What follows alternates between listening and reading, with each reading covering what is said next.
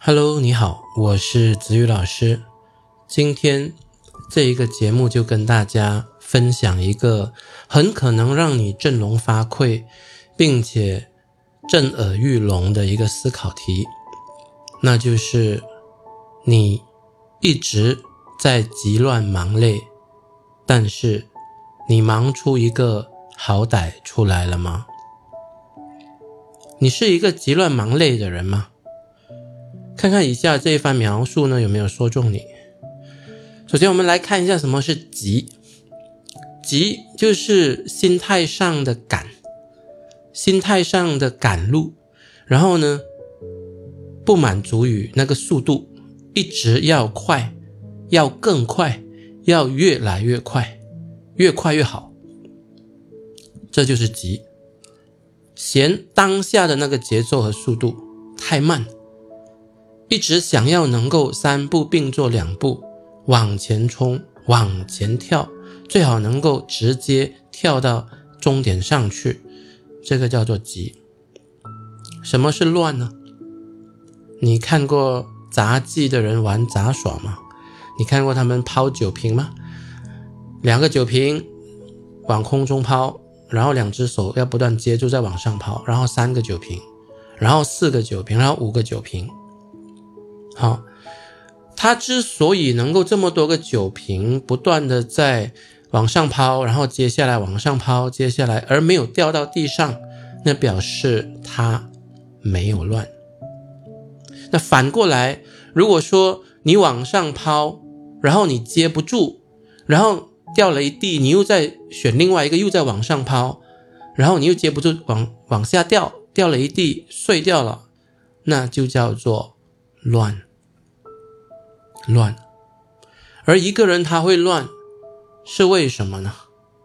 是因为他不断的在多件事当中切换优先顺位和注意力，很多件事情都需要占据他的注意力，他不能够只管一件事，他也不能够沉下心来专注的去做一件事，他就是喜欢同时几件事不断的抛来抛去。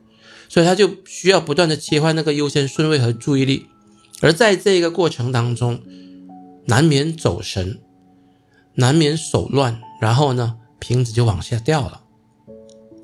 OK，好，接下来什么是忙？我想这是一个大家平时最常听到的字眼，也甚至是你自己最常用的字眼。啊，我很忙啊，最近你忙吗？我很忙，好多事情等着我去做。对吧？每个人都讲自己忙，似乎以忙碌为荣。似乎如果你不是一个忙碌的人，那你就是一个闲人。你是一个闲人，你就是一个废人，或者你是一个低价值，或者是没有产出、没有贡献的人。所以每一个人都要强调自己是忙的。所以忙碌是一种什么样的状态呢？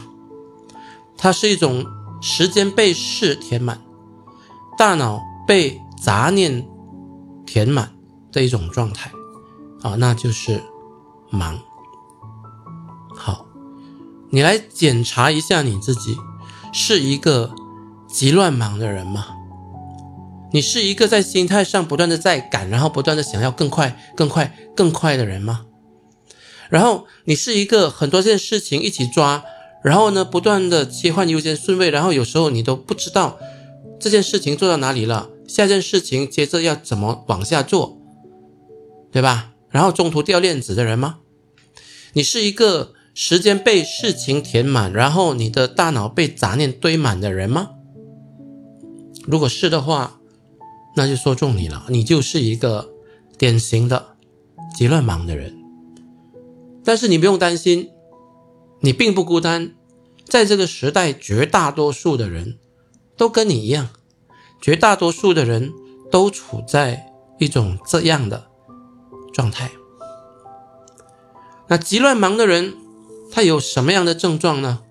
除了刚才所讲的，在心态上他不断的想要快，而且更快，越来越快。哦，不但是他会在切换事情当中走神，然后掉链子，不不只是他时间被。事情填满，大脑被杂念填满，而且它有以下的一些这样的特征。这个特征就是，它起事的速度快过它完事的速度。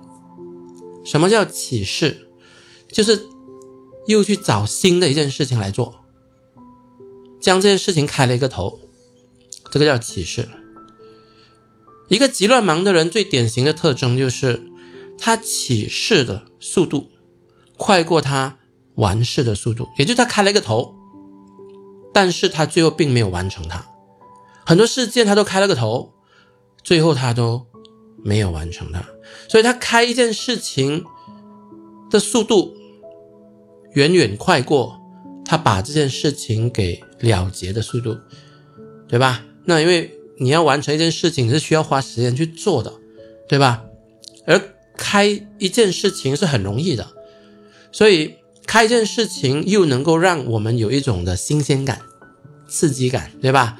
开多一件新的事情又能够增加我们那种充实感，对吧？所以你会发现，急乱忙的人，他们热衷在起事，也就开一件新的事情来做，多过完事，也就把那件事情给做完它。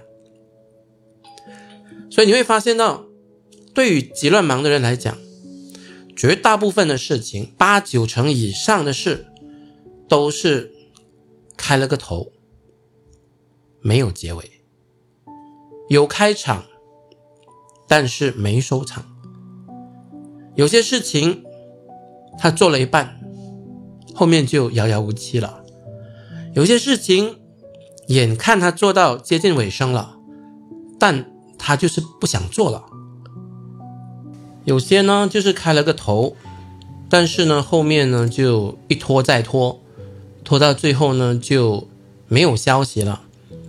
刚开始做那会儿特别的有激情、有干劲，然后呢有很多的想法啊、灵感啊，觉得说哎这个一定会做成，而且做得很出色。有各种各样的一种灵感想法，说我要怎么样去做，怎么样去做，对吧？但是呢，做到中途，这个中途有可能他才做了几天，对吧？那他就开始觉得说，哎，我好像有别的更好的想法要去做，要去实践，要去落实，哦，这个就是诱惑。或者呢，他碰到一些问题了，他觉得说，这个好像想不通，我放下来吧。然后呢？这件事情就这样子就此搁着，后面就遥遥无期，无声无息，对吧？这是很常见的。当你养成一种这样的习惯的时候，你身边的人他问你说：“哎，你这件事情之前听你说你在做，为什么现在又没有消息了？或者你做到怎么样了？”然后你会怎么回答他？你总会给他这个。那个理由，哦，很合理的解释，啊，因为一些什么原因，最后那件事情呢就不做了，或者就做不下去了，或者呢我就先搁着了。每一次你给理由，表面上都很充分，但时间一长，你自己内心中隐隐然也知道，其实这都只是借口，而听你讲故事的人。他听多听久了之后，慢慢的他也知道，其实你只是在编借口。好，上述的种种的这个症状，种种的这种迹象哦，有说中你吗？你觉得你自己是这样的人吗？如果是的话，那你就是一个极乱忙的人。那我刚才讲了，你并不孤单，因为这个时代绝大部分的人其实都是极乱忙的人。那我们就要开始去思考了，那为什么我们会成为急乱忙的人呢？有三个最主要的原因。第一个，急乱忙的人，他们都是行动创造论的人。那什么叫行动创造论呢？行动创造论是一种的思想哲学，就是他去解释一个人是怎样才能够得到某一个想要的结果的。所以，行动创造论的人呢，他是相信，如果你要实现一个愿望，主要就是靠设定目标、制定计划，然后做很多的事，付出很多的代价，吃很多的苦头。那只要你有设定目标、制定详细的计划，然后呢，呃，很好的去执行。你计划中的事情，好，那你只要这个行动量够大，你最终就能够得到你要的任何结果。好，那行动创造论的人，我们怎么去辨识？你会发现到，行动创造论的人，他们都有以下的口头禅，你看看你自己是不是常常这样讲，或者至少常常这样想。比如说，天上没有白掉的馅饼，天下没有白吃的午餐，一分耕耘一分收获，没有人能随随便便成功。要成功，就要努力，就要行动，就要付出代价，就要愿意吃苦。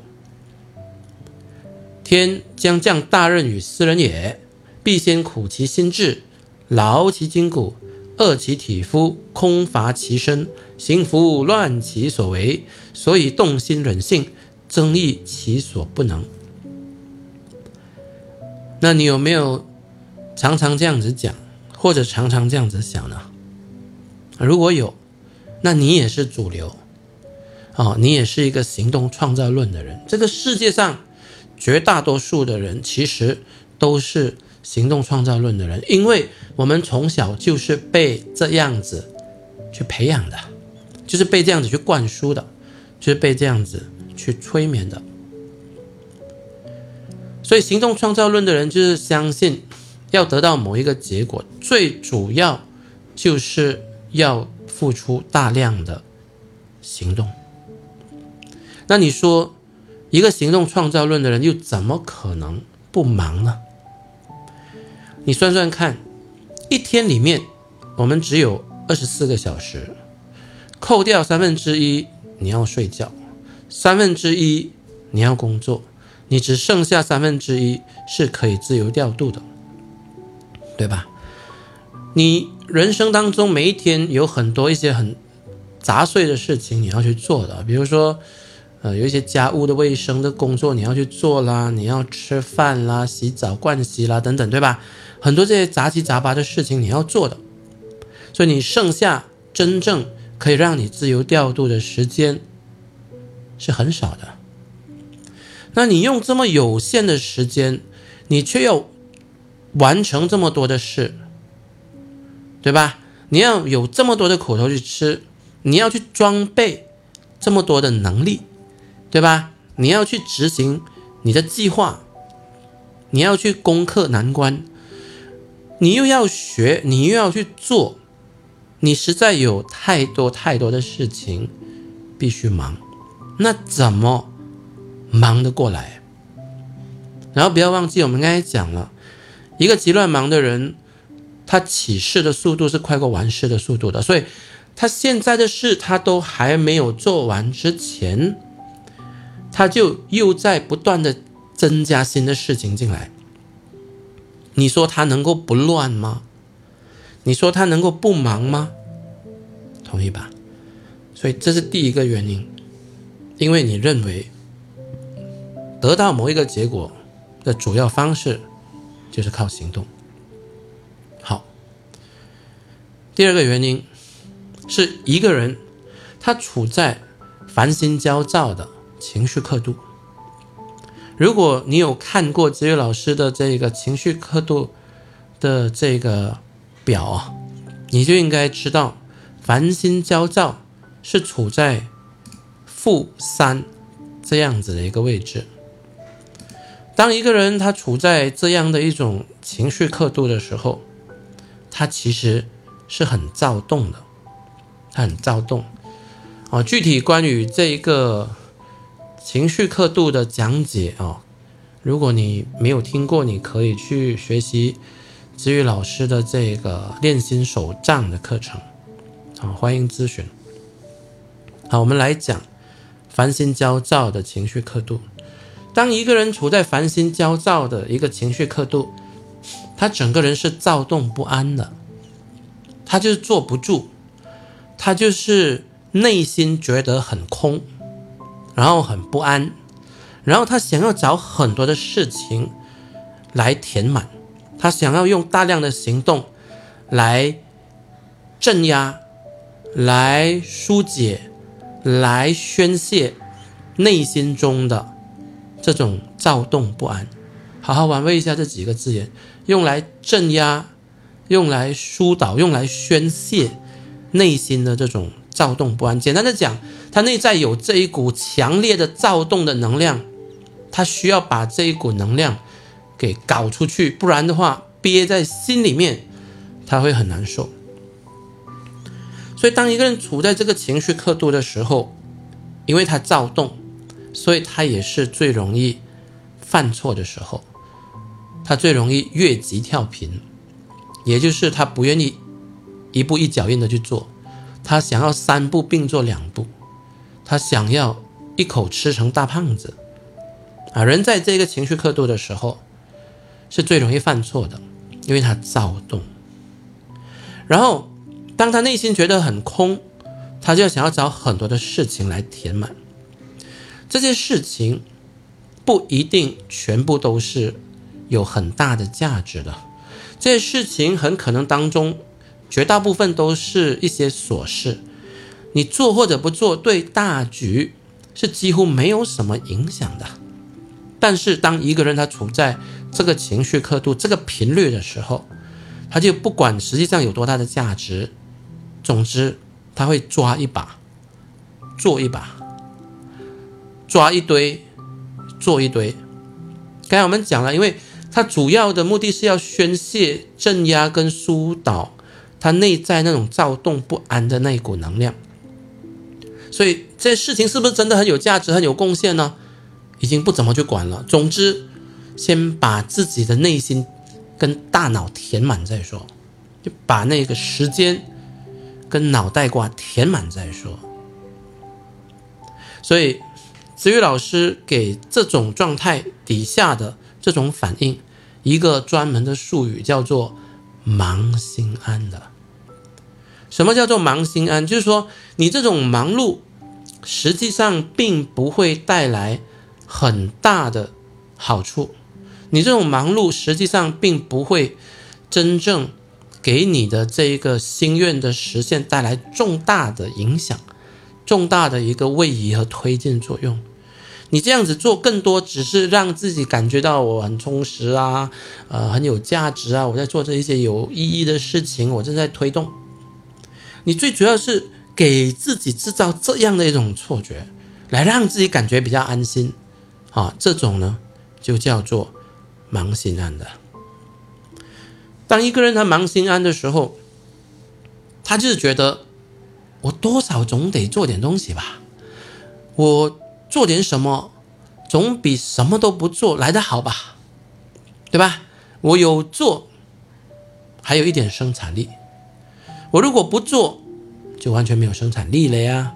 我有做，还有一些希望。我不做，就连一点希望都没有啊，对吧？我有做，我不一定成功，但我不做，我就铁定失败呀。看到他内心背后的那一些碎碎念跟信念了吗？他就是这样想的，啊，就这样子想的。但你有没有发现哦？如果我们沉下心来去观察，能量不对的时候，你的行动只是一种躁动。躁动通常都是帮倒忙，添乱。捅娄子，也就是所谓的不作不死。其实，如果你静静的待着，你至少没有给那个局势添麻烦。但往往呢，你就是坐不住，非得呢要去做点什么，结果呢就捅了篓子，后面呢就要花很多的时间、很多的精力去收拾。你有试过这样的经验吗？我相信应该有吧。啊，所以第二个原因就是一个人他处在烦心焦躁的这个情绪刻度。第三个原因，因为一个人他想要用急乱忙来给自己和给别人制造错觉，制造什么错觉呢？主要是以下三个：第一个，时间过得很充实。有没有发现，很多人他忙心安的，他主要就是他要让自己感觉到他是过得很充实的。潜台词就是说，我没有虚度光阴啊，我没有浪费时间啊，我没有浪费生命啊，对吧？那这种错觉如果制造给你的上司跟老板，就是要让他们感觉到你一直有事情在做啊，你不是白白给我工资，然后我就翘脚等收钱的，我是有做贡献的呀。你看我一直都在忙，对吧？你看，我一直有做不完的事情，所以你会发现在职场上这个就特别常见，因为我们要忙给别人看，我是有贡献的。另外，我们也忙给自己看，我没有浪费生命，我没有浪费时间。这是第一个错觉。第二个，给自己跟别人制造的错觉是，自己的人生很有价值。这里面有一个潜台词，就是说。人生的价值啊，它来自你忙碌的事情之总和。也就是说，你活着，你忙碌的事情越多，你做的事情越多，你的人生就越有价值。换句话说，他是在假设一个人他如果一辈子完成很多件事。那他人生的价值呢，就会远远大过人生只完成很少的事。所以呢，顺着这样的一个逻辑去推导，那你如果塞越多的事情进去你的人生，那你这辈子就活得越有价值。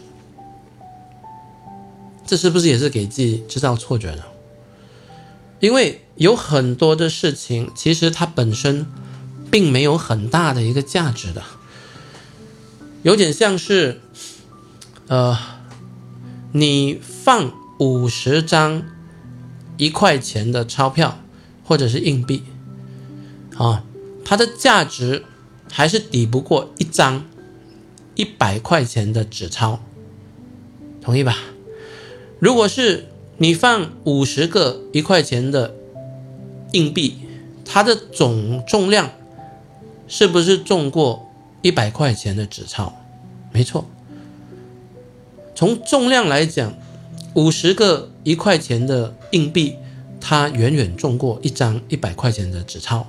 但是如果你从价值的分量这个角度来讲的话呢，一张很轻、很薄的这个一百块钱的纸钞，它的这个面值，它的这个消费的能力。却是五十个一块钱硬币的两倍，这样子知道我意思了吧？所以，当一个人他是想要给自己跟别人制造错觉的时候，他就不会去细究，他就只是盲目的在量上面去做文章，然后呢，他就让自己一直很忙碌，希望通过这种忙碌给自己制造一种错觉，觉得自己的人生特别有价值。很多时候，人们走到生命的尽头，才回头发现到，其实这一辈子很多的忙碌都是没有意义的。特别是你这种忙碌，如果不能够让自己活得更开心，也不能够让你的家人活得更开心。比如说，你不断的追求在你事业上更高的成就，在财富上更多的零，对吧？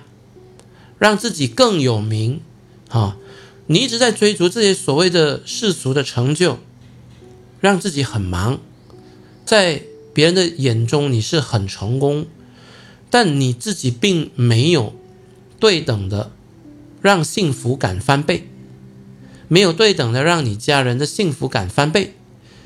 然后这辈子来到你人生尽头的时候，你才发现到，你累积下庞大的财富、事业上的成就和名气，一个都带不走。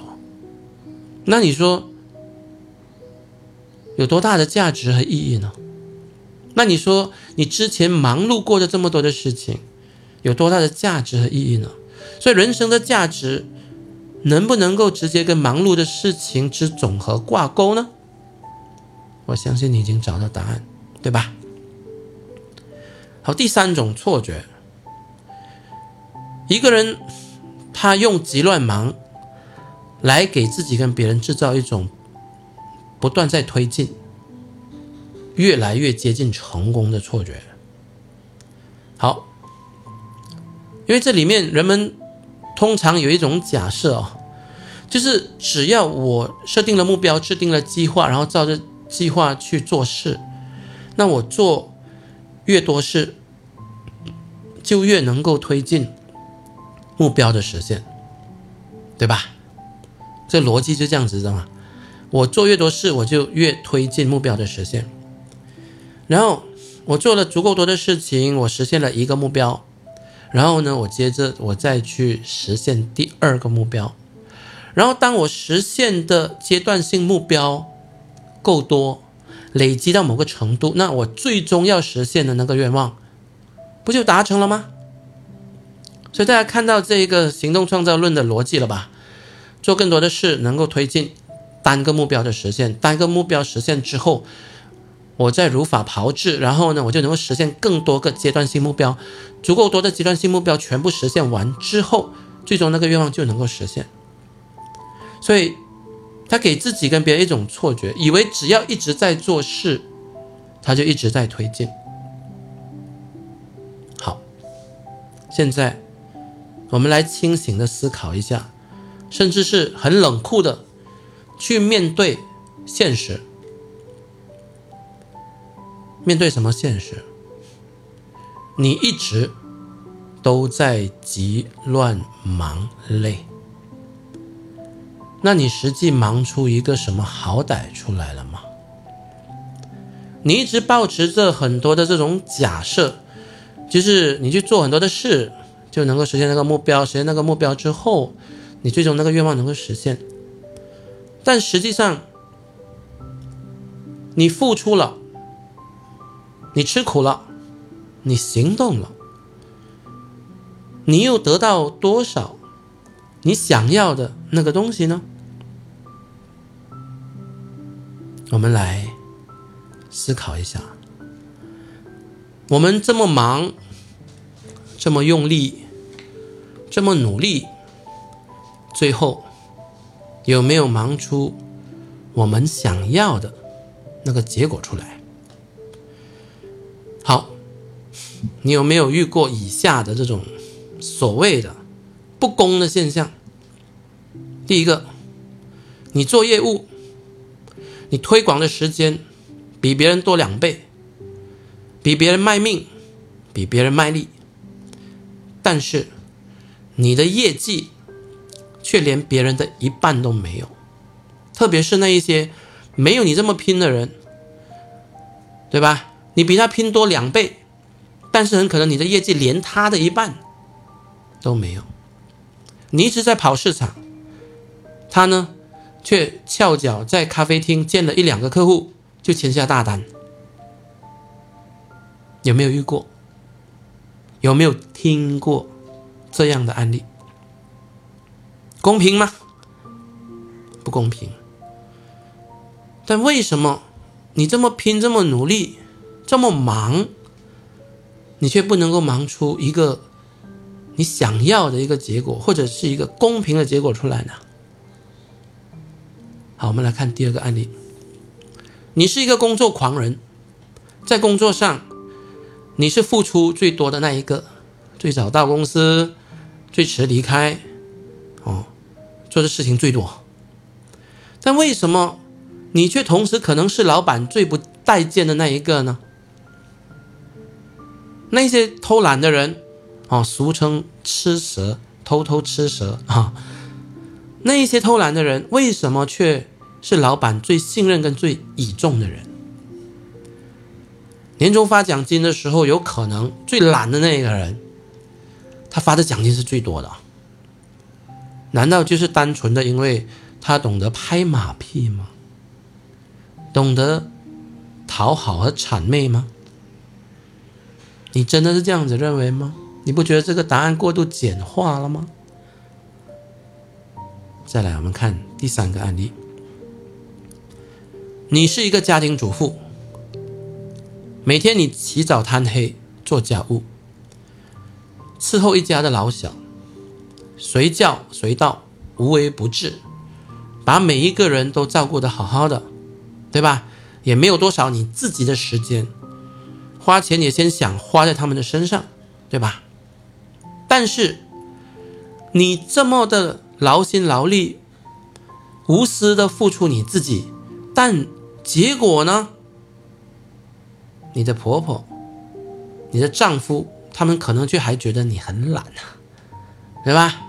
很懒呢，待在家里，为什么不出去工作？对吧？丈夫跟你强调他在外面工作做得很辛苦啊，然后呢，他看不到你在家里的辛苦，对吧？他觉得你不出去工作就是偷懒。然后呢，你待在家里其实是没有什么事情做的，你觉得公平吗？不公平。那你这么忙，为什么不能够忙出他们对你的感恩心出来呢？对吗？为什么不能够忙出他们加倍的疼你爱你呢？那你这种忙碌有用吗？有价值吗？第四个案例，你一直很努力工作赚钱。但是有没有发现你却赚不了赚不了多少钱啊？不然就是你可能收入很高，但是你就存不下钱。哎，好奇怪哦！不是一分耕耘一分收获的吗？为什么我加倍努力工作了，我赚的钱还是付出与回收不成正比呢？对吗？那我为什么这么多钱，我钱越赚越多？怎么样还是存不下来呢？一进来就走了，一进来就走了，为什么呢？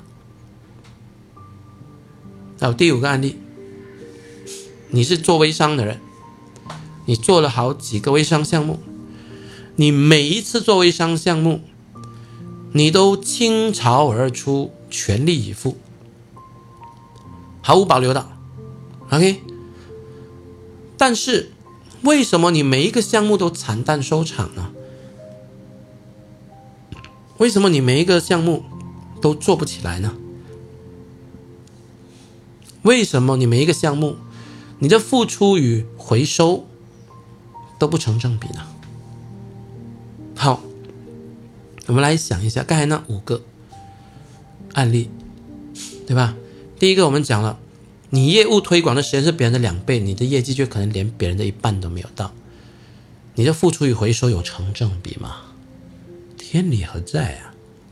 第二个，你是工作狂人，最早到最迟离开，付出最多，但是你却最不被你的老板待见，这公平吗？你的付出与回收有成正比吗？第三个，你是家庭主妇。你为一家老小付出了你一生人的心血，在家里你是做最多最累的那一个，但是他们就觉得你是最懒的那一个，然后还给你脸色看。你的付出不能够赢得他们对你的感恩心，你觉得你的付出与回收有成正比吗？第四个，你很努力工作赚钱，你却赚不到多少钱。你的付出与回收有成正比吗？第五个，你做什么微商项目，你都倾巢而出，全力以赴，掏心掏肺，但每一个最后都是惨淡收场。那你的付出与回收成正比吗？你想过这些问题吗？从小到大，你一直被灌输、被催眠、被教养、被说服，去相信。一个真理，也就是一分耕耘一分收获。但是你活到你现在这个人生岁数，你活到现在，听到子玉老师讲的今天这一堂课，你回头用你的人生经验去检验，人生真的是一分耕耘一分收获吗？这真的是一个必然的真理吗？如果是的话，为什么刚才我们讲的那些例子？我们看到都是付出与回收不成正比，这才是常态的。你想过这些问题吗？所以我今天要敲破你的一个想象，敲破你从小到大被欺瞒的一个谎言，就是一分耕耘一分收获。不是真的。你一直以为你活在一个线性的世界。什么叫线性的世界？就是直线逻辑啊，就是我付出比较多，我就得到比较多。我对他好，他就会也对我好，对吧？我做好事，我就会有好报。这个就叫做直线逻辑。人们都一直以为自己活在一个线性的世界里面，因为从小到大。我们的父母啊、师长啊，我们身边所有的人都是这样子讲的呀。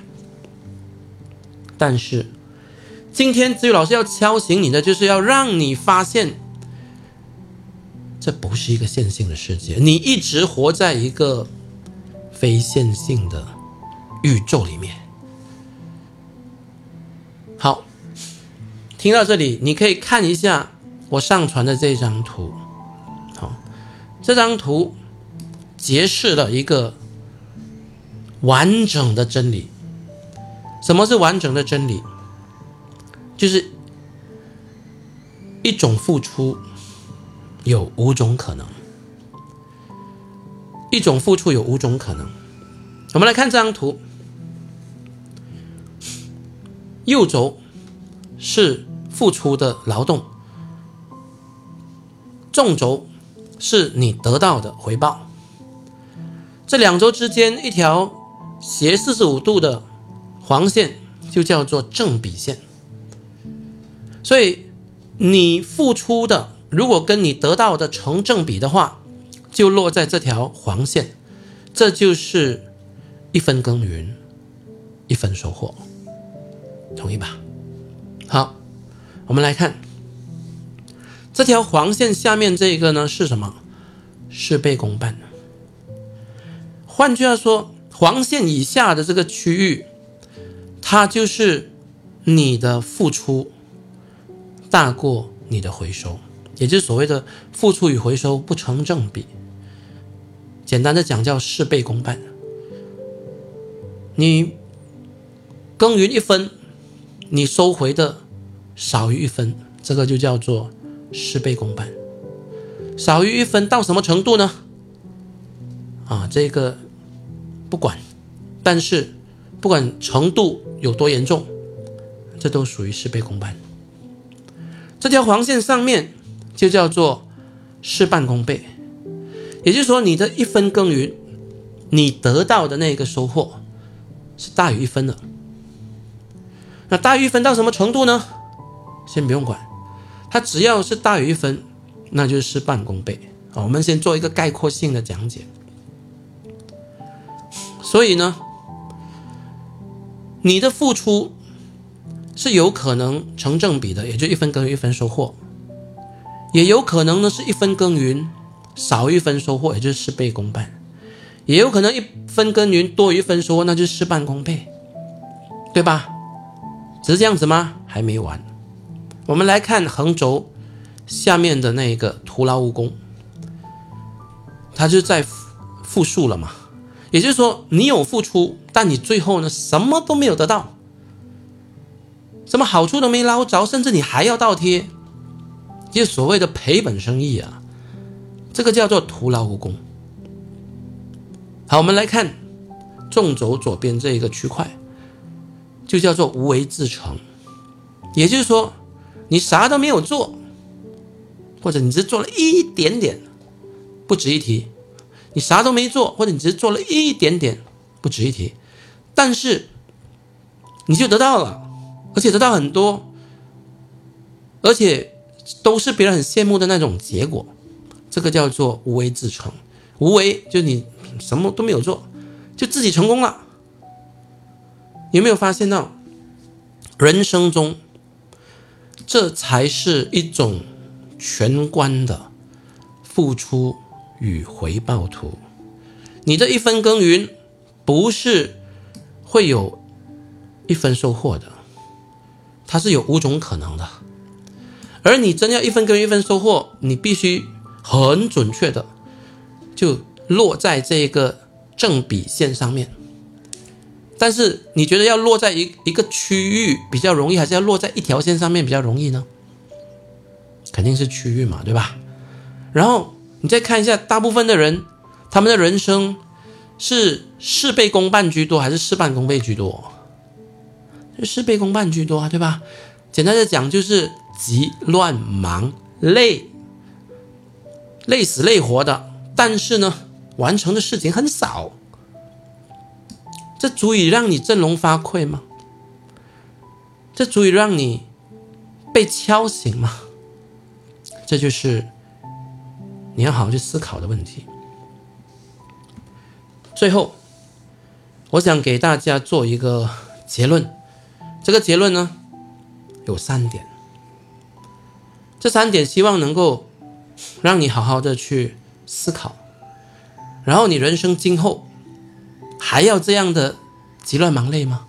如果你的急乱忙累没有忙出好歹的话，你还让自己继续这样急乱忙累下去，有可能会翻盘吗？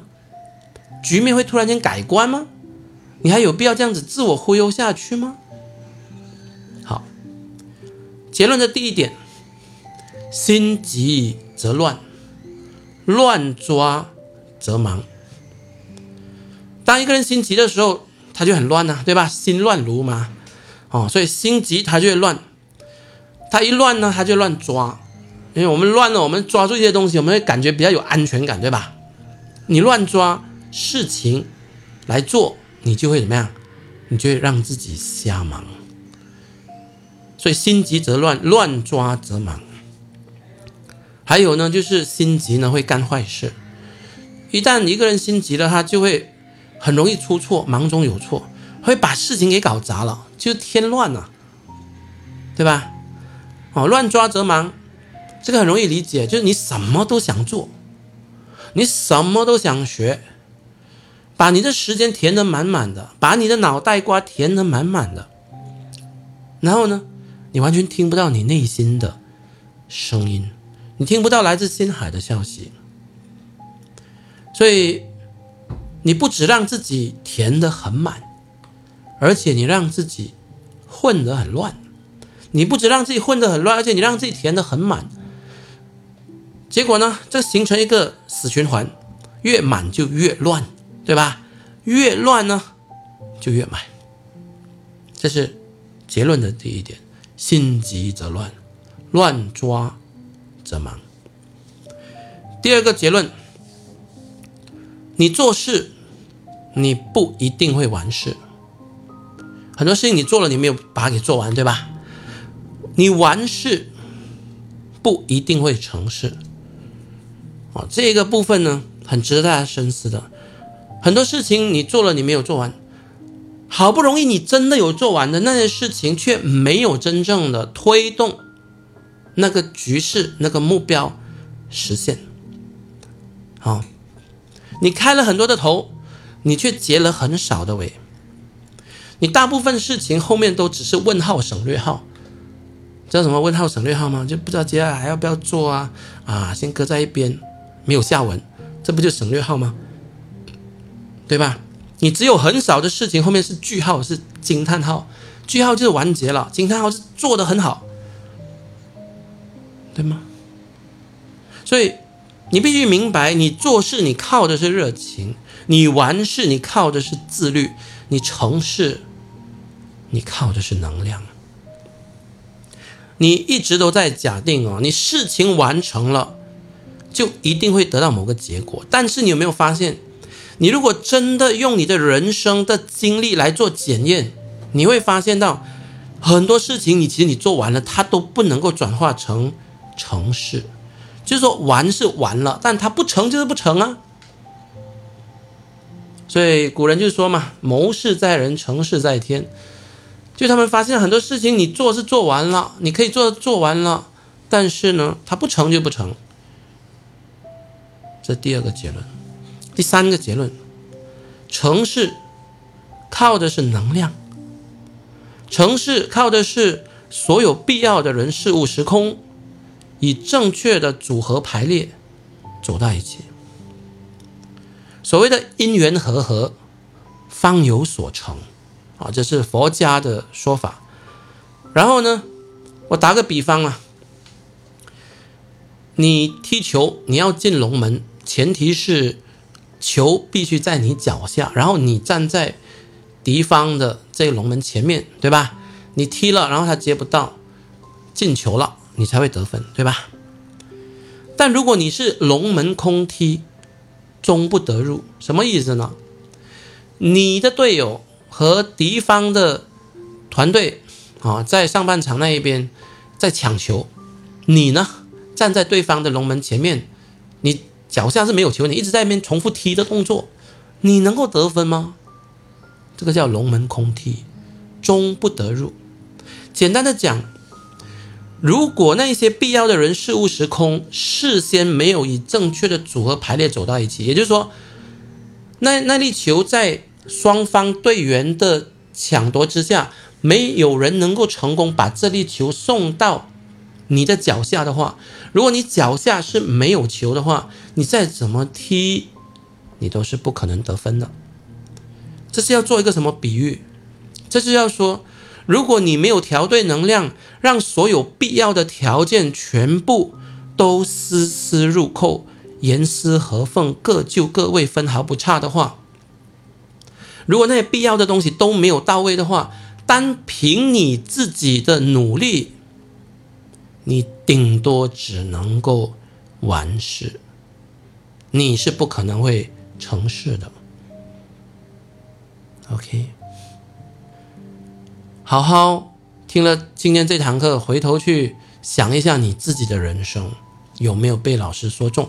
如果真的有，问一问自己，你还要继续这样盲目的急乱忙累下去吗？如果行动创造论并不能够保证你得到你要的结果，那你是不是时候去思考，我是要不要现在开始好好的认真学习吸引力法则？因为它就是能量创造论。OK，好，今天这堂课分享到这边。如果想要加我的微信的，我的微信号是子宇老师的。全拼，然后通关口令备注来自喜马拉雅的紫菜。OK，好，拜拜。